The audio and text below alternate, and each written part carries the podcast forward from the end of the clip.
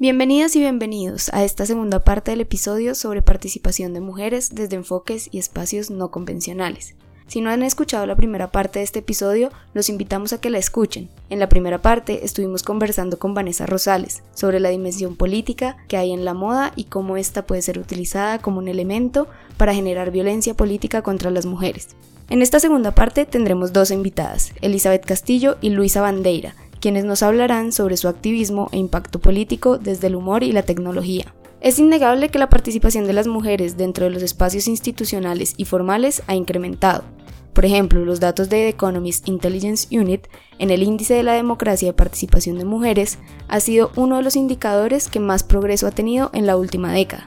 Esto se ha visto evidenciado en la reducción de barreras formales e informales que incluyen desde leyes discriminatorias hasta obstáculos socioeconómicos. Esto ha implicado un incremento en los espacios de representación ocupados por mujeres en legislaturas, aumentando no solo el número de mujeres en cargos de decisión política, sino también transformando las metodologías con las cuales las mujeres hacen incidencia política. No obstante, la participación política de las mujeres va más allá de la representación formal dentro de partidos políticos y cuerpos colegiados especialmente en un contexto donde la ciudadanía ha perdido tanta confianza en las instituciones e incluso en el modelo democrático. Pero tratar de salir del esquema partidario y de las cuotas de género para tener un impacto político como mujer puede conllevar un montón de retos y costos. Sin embargo, con la aparición de nuevas tecnologías y de formatos innovadores, han surgido nuevos espacios en los que las mujeres pueden tener una voz y una opinión sobre asuntos públicos y que no necesariamente hacen parte de los espacios tradicionales de la política. Es así como nos encontramos con espacios como el teatro y el humor. El humor con sentido político no es nuevo, es algo que existe desde que existe la política misma, pero poco a poco hemos visto cómo cada vez más mujeres hacen parte de shows de humor de cualquier cantidad de temas, pero desde el podcast Reinventando, lo que creemos que es realmente innovador son los esfuerzos de mujeres que como Elizabeth Castillo están cambiando los formatos para llegar a nuevos públicos, audiencias más amplias con un mensaje que en medio de las risas permite conectar a personas alrededor de temas fundamentales para la agenda pública, convirtiendo el humor en una estrategia para construir nuevos modelos de política. Le damos la bienvenida a Elizabeth Castillo. Ella es abogada y activista LGBT y tiene una amplia trayectoria como experta en temas de derechos sexuales y reproductivos. Y actualmente está presentando el show de stand-up comedy llamado A ver si nos entendemos, en el que usa el humor como herramienta pedagógica y punto de encuentro de lo humano. Le damos la bienvenida a Elizabeth, ¿cómo estás? Muy bien, muchas gracias y gracias por la invitación. No, muchas gracias a ti por estarnos acompañando en nuestro podcast. Bueno, Elizabeth, lo primero que te quiero preguntar es, tú eres mujer, lesbiana, escritora, activista LGBT y defensora de los derechos de las mujeres. Desde tu experiencia, ¿cómo ves el panorama de participación política para las mujeres que son miembros de la comunidad LGBT en Colombia? Em, creo que la respuesta que te doy es equivalente a la que, si me preguntas cómo veo la participación de las mujeres en la política, pues es que em, básicamente no puedo separar mi identidad de lesbiana de mi identidad de mujer cuando de participación política se trata. Básica, eh, diga, yo, yo creo que esencialmente hay una muy baja participación política de las mujeres y creo que esencialmente deberíamos trabajar más allá de la identidad, más allá, digamos, como de solo la etiqueta que me caracteriza como lesbiana o afro, indígena persona con discapacidad, más allá de eso deberíamos estar buscando mucho más, con mucha más fuerza y apoyando con mucha más fuerza la participación política de las mujeres. Mujeres, por supuesto, comprometidas con los derechos de las mujeres. No tiene ningún sentido reivindicar, por ejemplo, que Colombia hoy tiene una vicepresidenta cuando es la antítesis de cualquier discurso feminista. Entonces, pues, mujer, o sea, hay que buscar la participación política de las mujeres en general, pero hay que entender que el solo hecho de ser mujer no hace que eso represente una participación política en, en términos de defender los derechos de las mujeres. Pero entonces, en ese sentido, ¿crees que, que hemos avanzado? ¿Hay, ¿Hay definitivamente más espacios o todavía estamos frente a unos obstáculos y unos retos muy grandes para las mujeres en los espacios tradicionales de política? Claro, porque es que estamos en un reto muy grande en la participación política en general.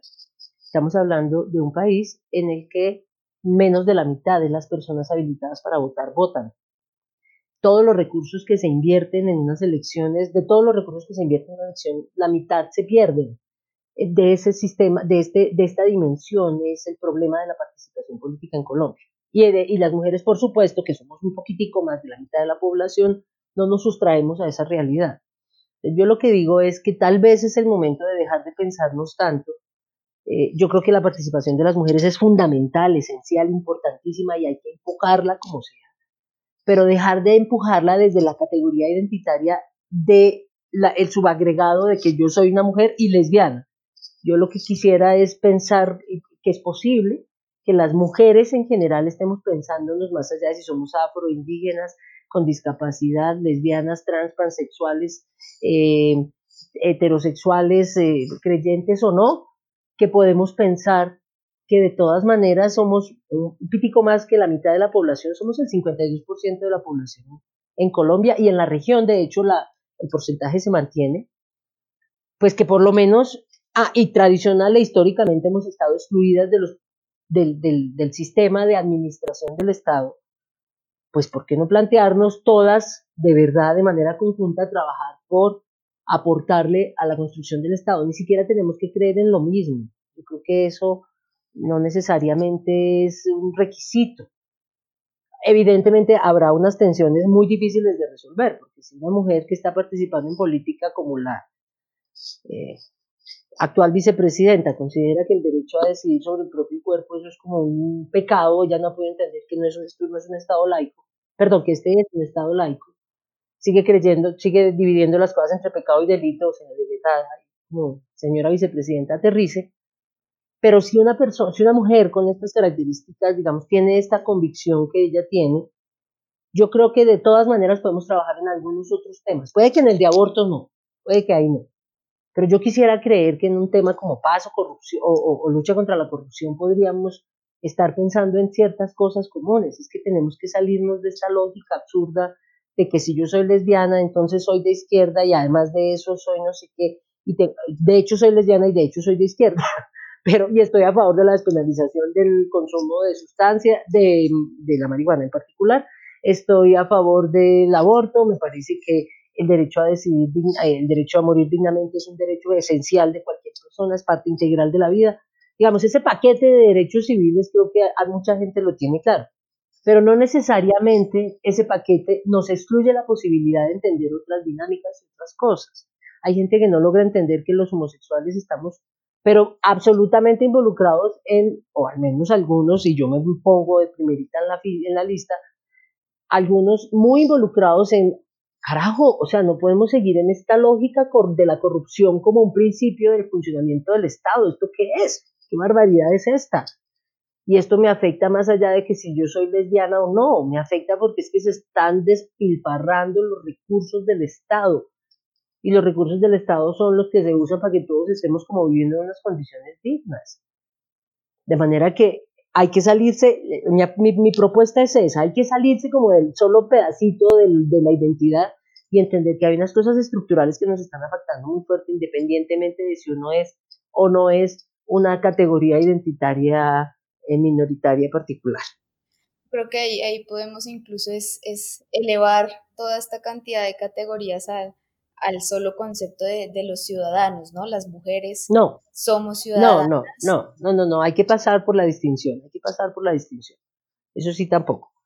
Necesariamente nos tocaba pasar por la distinción de mujer para que se entendiera que la Declaración Universal de los Derechos del Hombre nos había dado por fuera.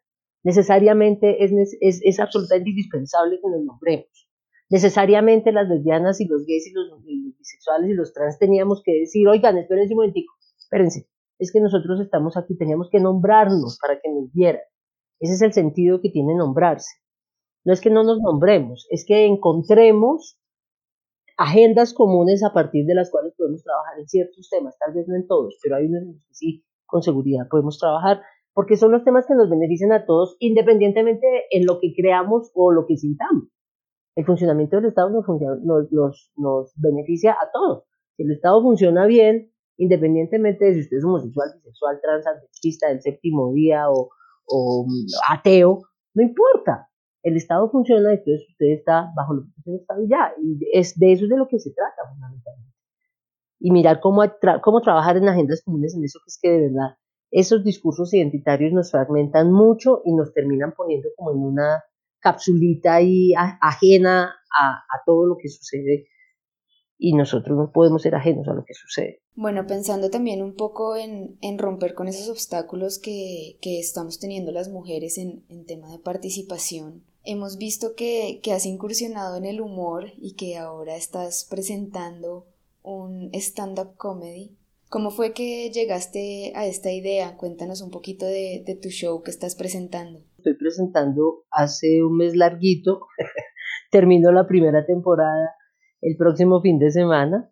Eh, ha sido una experiencia maravillosa porque incursiono en la comedia, pues porque em, eh, eh, confluyen como tres, tres certezas en mi vida. Una es que yo puedo ser muy divertida, yo no soy chistosa, pero soy divertida, la gente se entretiene cuando hablo y, y, soy muy hábil como pescando ejemplos y tratando de explicar las cosas de manera sencilla. Em, la otra cosa es que eh, yo siempre he creído que el humor o la risa, sobre todo la risa, es una herramienta pedagógica que tiene una gran potencia en la medida en que siempre, siempre he tenido la experiencia de que si estoy en un taller de formación o capacitación con un público gigantesco o con uno chiquitico, em, siempre he tenido claro que en el momento en el que la gente se ríe, ya la logré. O sea, ya, ya establecimos esa conexión humana esencial ya vieron que soy un ser humano, ya me sacaron del lugar de la académica o de la lesbiana o de la líder de no sé qué, ya simplemente me están viendo como una par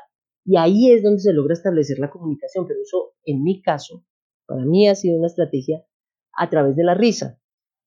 Eh, y como con estos dos elementos me encuentro con una, en un momento de la vida con una situación personal que me afectó mucho y es que una amiga muy querida, eh, falleció eh, de una manera, como todos, todos morimos inesperadamente, pero esta fue un poco más inesperado de lo que esperábamos. y fue muy doloroso, realmente fue una cosa muy triste. Eh, no, puedo, no puedo creer que lo esté diciendo mientras sonrío, pero sí, eso pasa con la muerte. El tema es que cuando mi amiga falleció, me di cuenta de que la vida se nos va volando rapidísimo, en segundos, y que nos pasamos la vida armando unos planes de lo más wow, entonces me acuerdo que esto además yo se lo decía a las mamás lesbianas hace 16 o 17 años que fundamos el grupo de mamás lesbianas y como que a uno se le olvida, yo se los decía, pero se me olvidó y es que uno se pone a hacer planes para cuando los hijos salgan del colegio, les, uno sale del closet. ¿Y quién les garantiza a ustedes que ustedes van a estar vivas cuando el chino salga del colegio o que el chino va a estar vivo cuando ustedes estén listas para salir del closet? Háganlo ya, por Dios. Ya, es que la vida es ahorita. Y en ese, ese, digamos, la muerte de mi amiga me vino a recordar eso, la vida es ya, ya, ya, ya. Entonces renuncié al cargo que tenía, cargo que estaba desempeñando en el distrito, en la Secretaría de la Mujer, y me dediqué a dos cosas que tenía entre el tintero y que no había hecho y que eran unos sueños que tenía ahí clavados.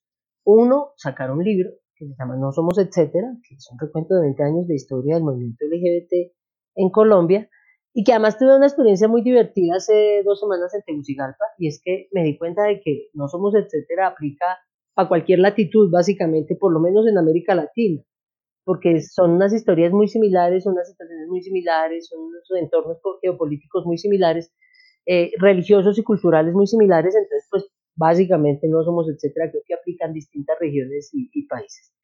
Y el otro proyecto importante que tenía entre el tintero era cambiar el formato. Yo creo que yo, yo amo la pedagogía, siempre me he dedicado como abogada en temas de derechos, con esta experticia rara que tengo en derechos sexuales y reproductivos y género, me he encaminado no al litigio, sino a la capacitación, formación, sensibilización, etcétera.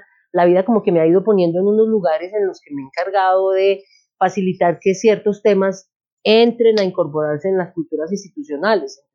el manejo de tecnologías de la información, en temas específicos de salud sexual y reproductiva o em, eh, bueno, ahora ya es legal hacer abortos en Colombia, por lo menos en estas tres circunstancias, entonces toda la entidad tiene que estar al tanto de esto y, yo he tenido la fortuna de, de como de, estar a cargo de esos procesos de implementación de esas cosas, de manera que mi, mi experticia siempre ha sido en capacitación, estamos en formación, en transformación de imaginarios, etcétera.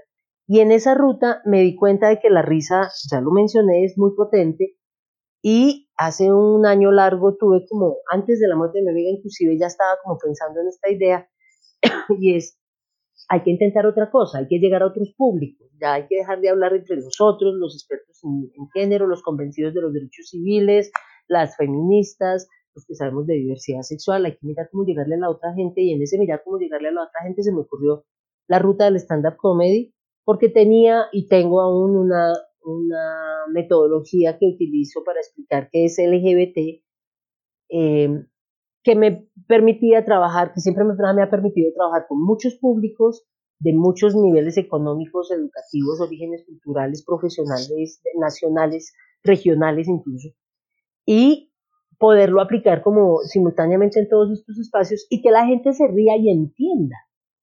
Y ese, esa, digamos, esa confluencia de factores fue la que me llevó a, ahora sí voy a usar el título de su programa, a reinventarme. y en ese reinventarme estoy explorando la comedia como otra posibilidad de herramienta pedagógica de lo que yo hago en la vida. Porque pues no he dejado de ser consultora y no he dejado de ser, eh, de trabajar en lo que trabajo y sigo haciendo investigación y demás, pero creo que es una, una, una arista muy interesante para explorar con el fin de llegarle a nuevos públicos y por eso lo estoy haciendo.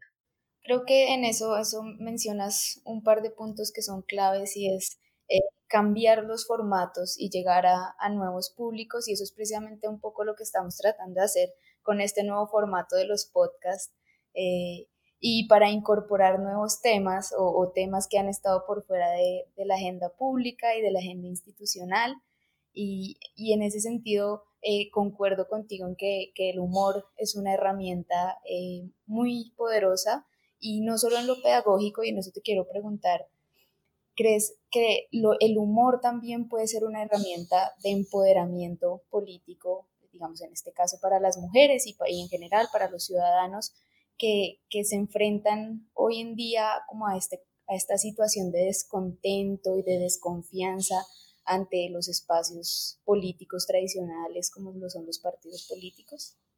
Mm, a ver, yo creo que el humor tiene varias dimensiones y creo que eh, yo creo que el asesinato de Jaime Garzón dejó una impronta cultural muy dura de ojo con el humor inteligente. Cuidado con el humor inteligente, que ese es peligrosísimo porque a uno lo matan. Entonces hagamos humor ramplón que es a lo que se ha dedicado mucho, mucha gente en un par de décadas en este país. Un humor ramplón que no cuestiona, un humor ramplón que se vale del estereotipo, que se vale del prejuicio, que refuerza todos los imaginarios respecto a los homosexuales, entonces todos los homosexuales de los chistes son los eh, personajes que votan pluma y son absolutamente irresponsables, eh, o todos los afro entonces son perezosos, etcétera, etcétera, digamos, ese humor ramplón acude a el prejuicio y lo refuerza. Y desde ahí, ahí se queda, ahí se queda en un nivel muy básico, muy elemental. El humor inteligente y sobre todo el humor político inteligente es un humor que, del cual Colombia tenía una larga tradición, pero que yo creo que ese asesinato de Jaime Garzón vino a, a espantar a mucha gente y creo que en este momento de la vida en este momento político inclusive que estamos viviendo en este país y, e histórico, es toda una apuesta empezar a apostarle al humor inteligente otra vez, a la crítica política o a la crítica social, pero constructiva, desde un lugar que le apunte a, una, a un lenguaje más, más técnico, a una cosa mucho más honesta y mucho más respetuosa del que está escuchando, porque independientemente de lo que sea el que me está escuchando, o sea, yo tengo una responsabilidad cuando estoy hablando a un público. Yo creo que yo, Elizabeth, siento una gran responsabilidad y siento que además tengo que ser supremamente cuidadosa con lo que digo, supremamente cuidadosa, porque no tengo excusa para que me digan, eh, o sea, yo no puedo decir, por libertad de expresión estoy denigrando de la identidad de género o de la eh, raza de otra persona o de la religiosidad de otra persona. Yo puedo decir, hay fundamentalistas religiosos, por supuesto. Son peligrosísimos los fundamentalistas religiosos, por supuesto lo puedo decir, por supuesto. Pero no estoy denigrando de las convicciones religiosas de esta gente. Estoy diciendo la combinación entre política y religión es peligrosísima y la historia lo ha demostrado mil veces pero no estoy atacando su identidad religiosa por su identidad religiosa. En ese sentido, eh, ¿tienes alguna expectativa de que tu show sea un poco de este humor inteligente, que esperas que, que eso que tú estás proponiendo desde el humor genere en, en el público que va a verte? Yo espero que, que esta apuesta que estoy haciendo, que además tiene varios elementos, por ejemplo, yo ahí no me estoy burlando de nadie. Si de alguien nos vamos a burlar en a ver si nos entendemos, que se llama mi obra, es de mí. Si de alguien nos vamos a reír, es de mí. No vamos a reír de nadie más. Porque es mi apuesta personal, es mi apuesta de mostrarle a la gente, mire, cuando usted dice tal cosa, yo pienso en tal vaina que me pasó cuando estaba joven. Entonces, cuando ustedes dicen los que dicen que los homosexuales somos unos descocados, hipersexuados, pervertidos, que no único lo que pensamos es en sexo, yo le estoy diciendo a la gente, imagínense que cuando usted está como mi mamá, ustedes, cuando, cuando mi mamá pensaba eso, yo ni siquiera tenía novia, o sea, no tenía ni a quien darle un besito y ella pensaba que yo andaba en una orgía. Sí, es, entonces realmente si alguien nos vamos a reír en, en a ver si nos entendemos es de mí, de nadie más. Y esa sí es una apuesta personal. Yo creo que uno no puede construir em, a partir del, del, o sea, uno se puede reír, por supuesto, pero lo que no puede es burlarse y menos de una característica de identidad de otra persona. Yo creo que eso es inaceptable, porque todos tenemos derecho a hacer lo que queramos ser, por favor, siempre y cuando no jodamos la vida del otro, por supuesto. Que finalmente, para no, no robarte mucho tiempo tampoco, me gustaría saber si te gustaría hacer alguna invitación o enviar algún mensaje a las personas que nos escuchan y que creen que ya no se puede hacer política o que no se puede defender una causa desde espacios políticos tradicionales. No, yo creo que la participación política es súper importante, súper importante. Y creo además que la lógica perversa de la corrupción política actual está fundamentada en qué bueno que la gente no está participando. Y por eso yo soy una convencida de que el voto debería ser obligatorio. Usted verá, listo, usted es anarquista, bueno, vaya y diga que no creen en la vaina, dañe el voto, todo bien, pero vaya y voto. Haga la tarea de participar de tal manera que si se quiere quejar después, pues entonces lo hace teniendo la absoluta certeza de que usted aportó a este sistema y a que salieran esos resultados. Pero hágase responsable. De, pero, digamos, tenemos que salirnos de esta perversa lógica en la cual yo puedo criticar al sistema democrático desde afuera y no voto. No, mi amor, no cariño, involúcrate. No me vengas con la historia, yo, yo me sorprendo mucho cuando la gente de elecciones dice, no, es que no hay por quién votar. Pero por favor, hay mil candidatos o más de mil candidatos en no sé cuántas páginas web que ahora además tenemos la posibilidad de eso. Entrar a varias páginas web que están dedicadas a temas de política, la silla o Congreso Visible, por ejemplo, que están ahí. Uno solo entra y dice, ¿qué opinaba Wilson Pérez sobre el aborto? Y uno entra y encuentra la información. Entonces no me salgan con el cuento de que en más de mil candidatos no hay nadie por quien votar. Ahora, no vote por una persona porque es lesbiana y ya, favor, trascienda eso. Vote por una persona que es lesbiana, pero que además tiene un conocimiento y tiene algo que aportar. Es que el que llega a un cargo de representación política, lo primero que debería tener claro es que tenga algo que dar, algo que aportarle al sistema democrático que nos guía. Que uno no puede creer que llegue allá gente que no tiene la más mínima preparación y que llegan como en un paquete chileno envueltos en una bolsa, en una lista cerrada y ya. Llegaron allá, qué, uy, qué, qué lujo de senadores tenemos hoy día. No, si es que ese es el espacio para discutir las leyes, allá debería estar la gente más pila del país, mirando a ver cómo nos organizamos para seguir avanzando, no los más cafres. Y eso de la participación política tiene que trascender si yo soy o no lesbiana, o si ustedes son no heterosexual. Eso tiene que ser un poco más grande, es la ciudadanía y es el funcionamiento del Estado que nos rige. Bueno, Elizabeth, muchas gracias otra vez por, por habernos acompañado y haber compartido tu experiencia con nosotros. Gracias por la invitación. Sin duda, la participación política sigue siendo fundamental para el desarrollo de las democracias. Pero la forma como los ciudadanos están participando se ha ido transformando con la aparición de nuevas tecnologías que han cambiado los formatos y las dinámicas de interacción social, especialmente entre los más jóvenes.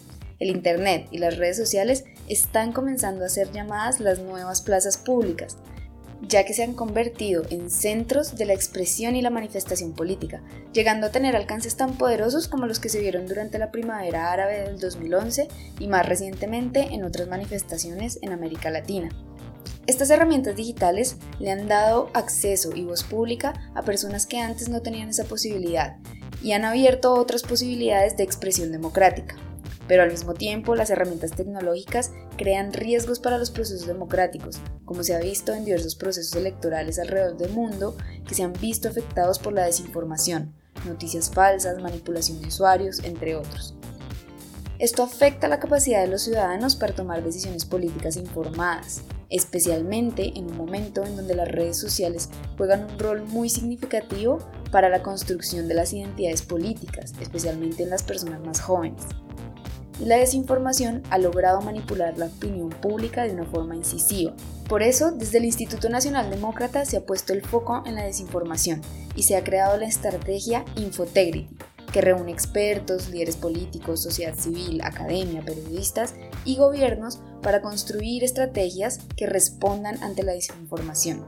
Infotegrity tiene cinco ejes principales, que son la investigación acerca de las vulnerabilidades y formas de resistencia que tiene la desinformación.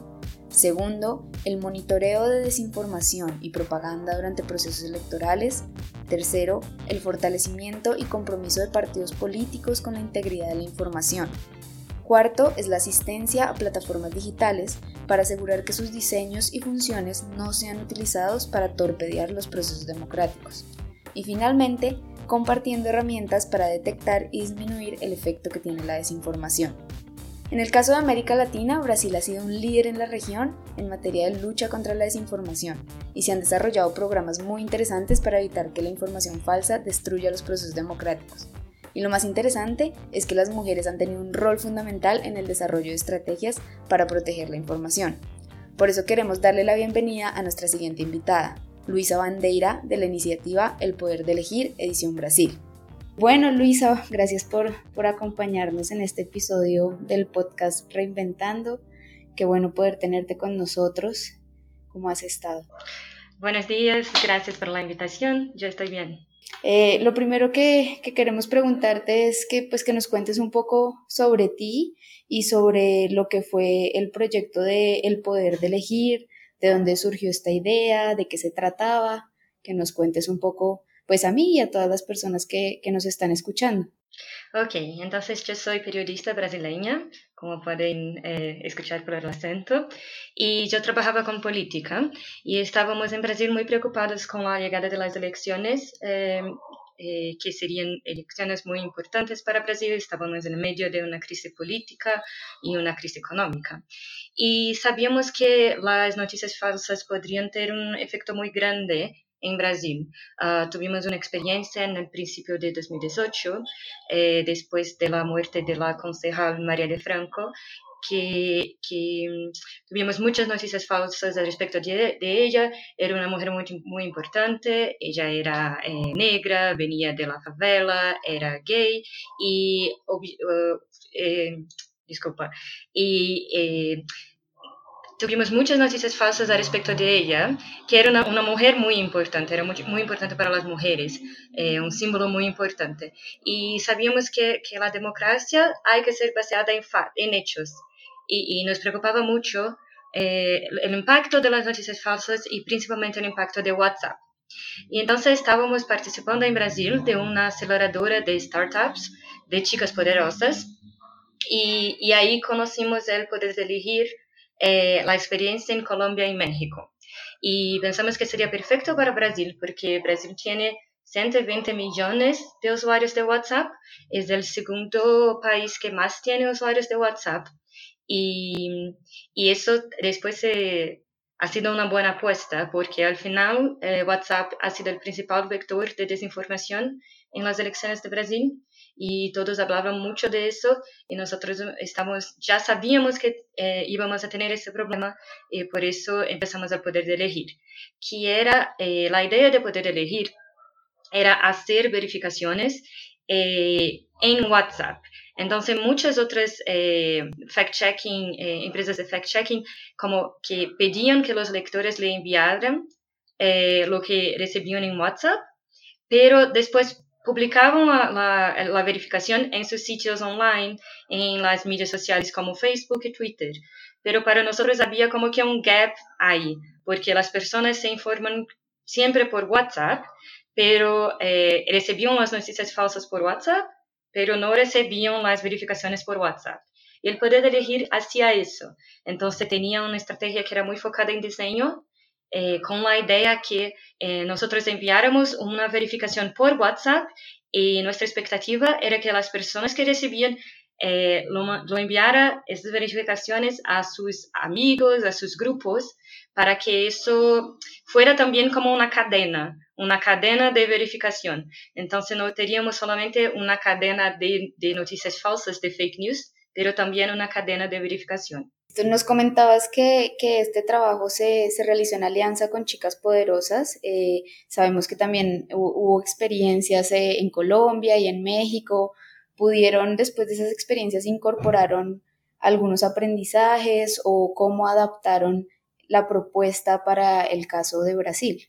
Lo que pasó en Brasil que tuvimos que adaptar, como usamos toda la metodología del poder elegir eh, Colombia y México, hicimos la misma, era la misma propuesta, pero en Brasil teníamos muchas cosas pasando en WhatsApp.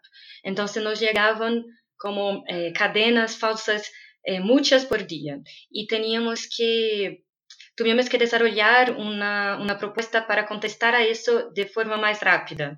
Entonces, en Colombia y, y México, eh, teníamos más tiempo para trabajar el diseño y para hacer eso. En Brasil tuvimos que, que nos adaptar, entonces hacíamos verificaciones express, así que eran como imágenes o videos muy sencillos con eh, explicaciones también muy sencillas para decirle a la persona, mira, eso que, que tú estás eh, leyendo en WhatsApp hoy es falso, no es verdad, para intentar interromper eh, esta cadena de, de fake news.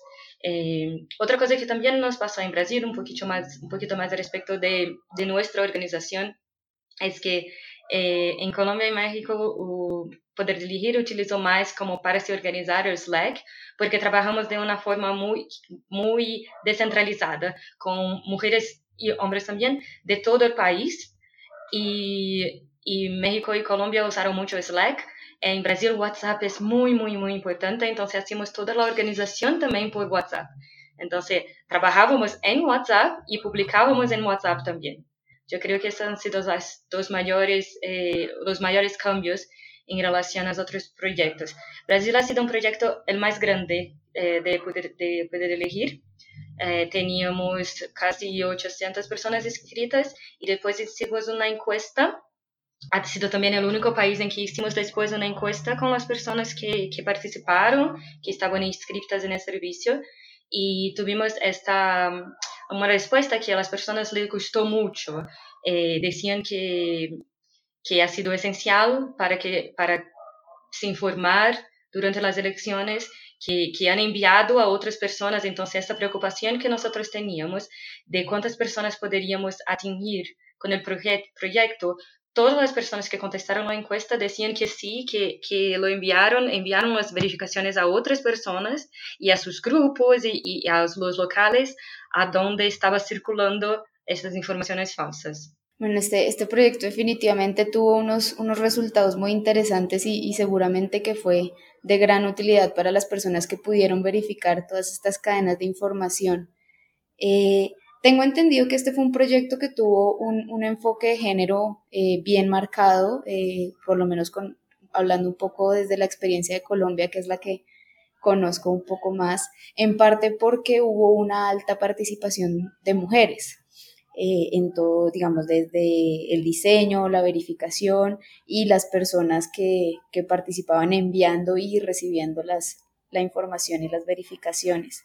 Entonces, en ese sentido, eh, me gustaría preguntarte que desde tu experiencia, en, tanto en este proyecto como en otros en los que has trabajado, ¿cómo ves el rol de las mujeres en la implementación de nuevas tecnologías que están teniendo impacto en los ámbitos políticos? Mira, las mujeres siempre han tenido un, rol muy importante en tecnología y en política, claro.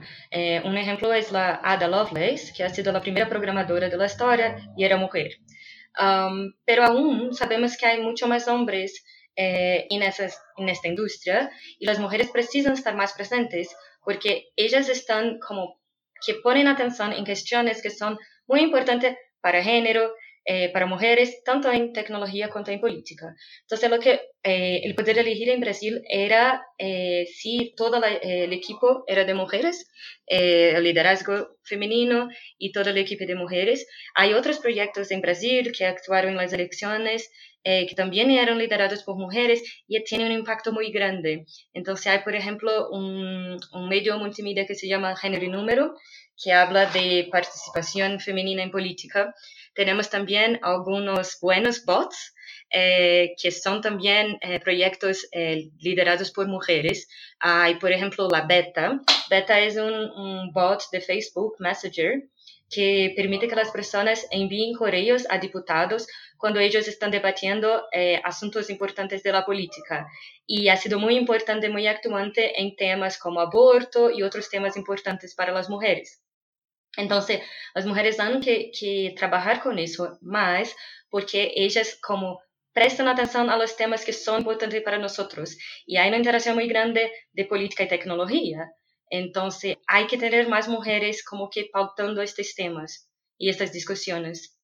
Sé, seguramente nos gustaría después, más adelante, darle una mirada a estos proyectos que, nos mencionas, que, suenan muy interesantes, eh, no solo por la iniciativa que está siendo liderada por mujeres, sino también eh, por lo que son proyectos eh, que usan estrategias innovadoras eh, para transformar las realidades políticas de, la región en la que vivimos. Bueno, finalmente para, para terminar y dar un, poco de cierre, quiero preguntarte, definitivamente, digamos, cada vez vemos que hay más mujeres eh, en estos espacios relacionados con tecnología, eh, con programación, con desarrollo de aplicaciones y, que están teniendo un, impacto importante, pero ciertamente todavía quedan muchos retos eh, para que las mujeres conquisten más espacios de este tipo y tengan una, una participación más alta.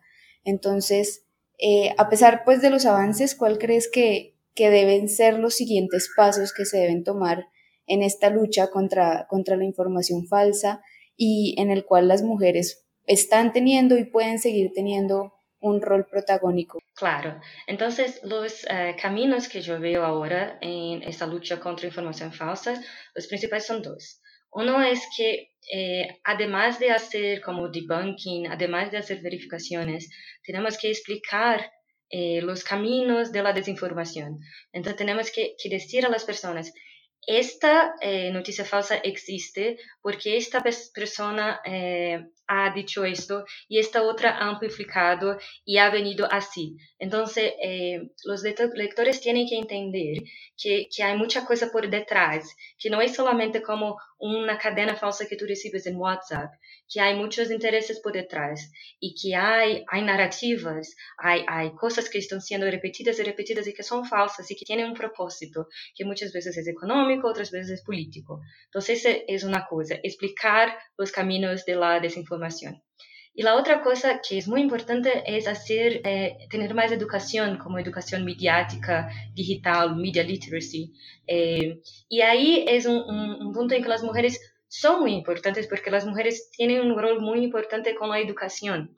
Entonces, cuando pensamos en las profes de las escuelas, eh, desde niños, enseñar a las personas a, a, a saber cómo, cómo ser más resilientes en este ambiente digital, a, a entender que ni todo que te llega es verdad, que hay fotos y hay videos que parecen verdad pero no son. Eh, para tener más mujeres en eso, yo creo, hay muchos cambios que tenemos que hacer, hay cambios culturales, como que eh, asegurar, estar seguro que, que, que, las mujeres sepan que pueden hacer eso, que pueden entender y pueden trabajar con tecnología, que pueden trabajar con política y todo eso. Y hay cambios que, que son, que son políticos, entonces eh, necesitamos, eh, podemos pensar y debatir más temas como cotas, temas como regulación, temas como eh, la licencia maternidad en el, en el laboral, como qué hace una mujer cuando se trabaja con políticos, se trabaja en una tech company y tiene una empresa de tecnología y tiene un hijo. Entonces hay que, que pensar más en cambios estructurales eh, y cómo incluir mujeres en este ambiente.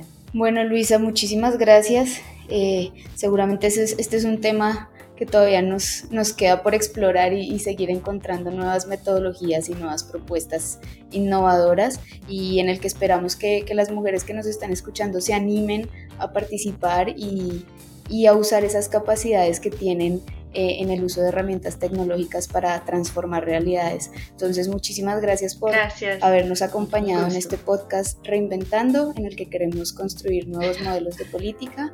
Okay. Eh, nuevamente, pues, pues muchas gracias. Las tres invitadas que nos han acompañado en este episodio nos han mostrado a través de sus experiencias cómo existen otros formatos, en ocasiones facilitados por la aparición de nuevas tecnologías, que nos permiten a las mujeres tener una participación política y una incidencia en los temas que nos importan desde enfoques no convencionales. Eso no significa que participar directamente en la democracia, salir a votar, ser candidata y miembro de un partido político no sea importante. De hecho, es la vía principal con la que podemos llegar a realizar transformaciones en nuestras sociedades. Pero sí desde el podcast Reinventando queremos recalcar que existen otras posibilidades, nuevos formatos innovadores y diferentes que pueden permitirnos acercarnos a la ciudadanía y lograr que se involucren en esas causas que para nosotras son tan importantes. Muchas gracias por habernos acompañado hasta el final de este episodio. Anímense a participar y estén atentos a nuestros próximos episodios de Reinventando, en donde construimos nuevos modelos de política. Hasta la próxima.